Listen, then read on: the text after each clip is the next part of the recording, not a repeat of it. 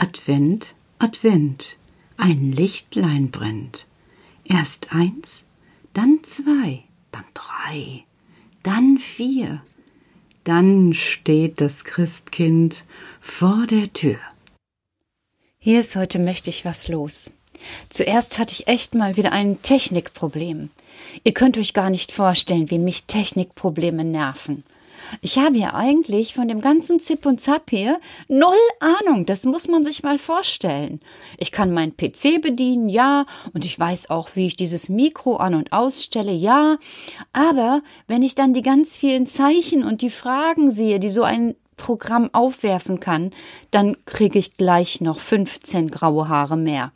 Und in den letzten Wochen habe ich echt viele davon bekommen. Naja, lässt sich nichts machen. Ich habe jetzt also so lange herumprobiert, bis ich wieder zufrieden gewesen bin. Und siehe da, es klappt halbwegs.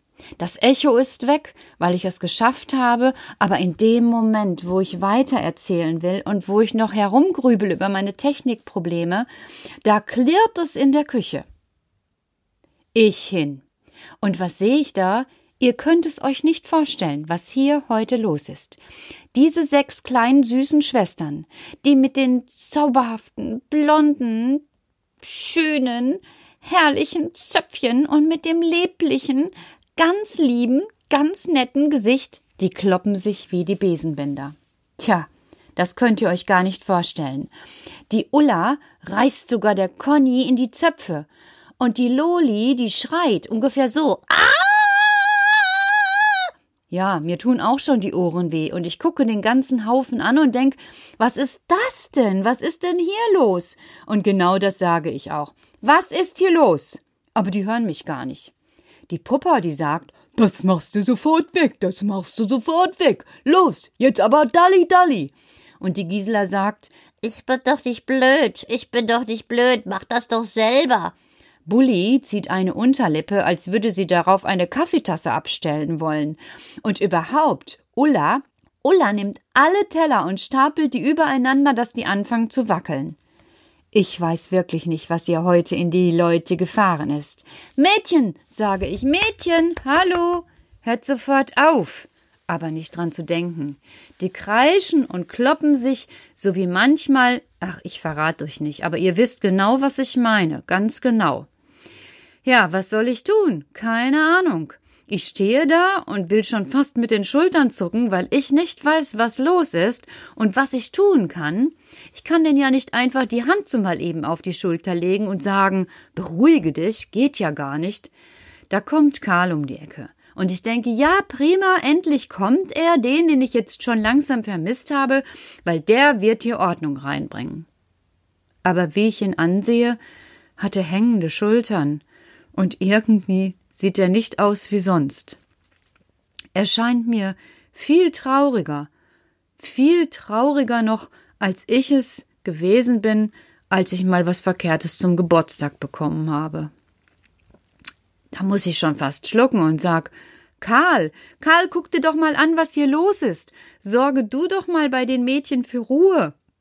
Kann ich nicht, sagt Karl so leise, dass ich ihn kaum verstehen kann. Was hast du gesagt? schreie ich schon fast, denn die Bande hier wird immer lauter. Kann ich nicht, sagt Karl.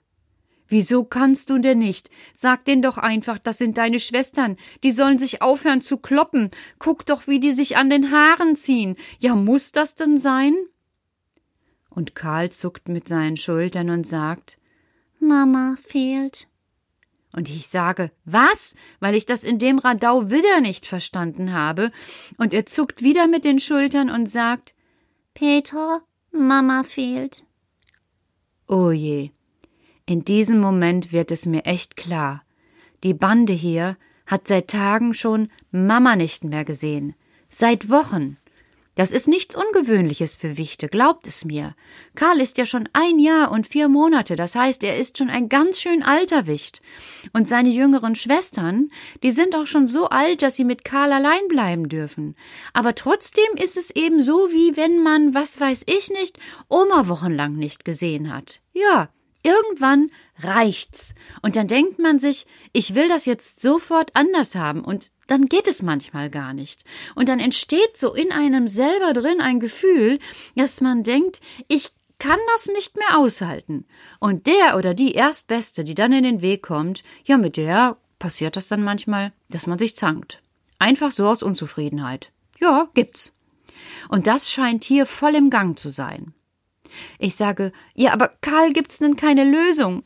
Das weiß ich doch nicht, sagt Karl, und er sieht selber ganz erbärmlich aus. Und da habe ich Gott sei Dank in diesem Moment eine Idee. Weißt du was, Karl? sage ich. Wir machen jetzt einfach eine Süßigkeitenschlacht.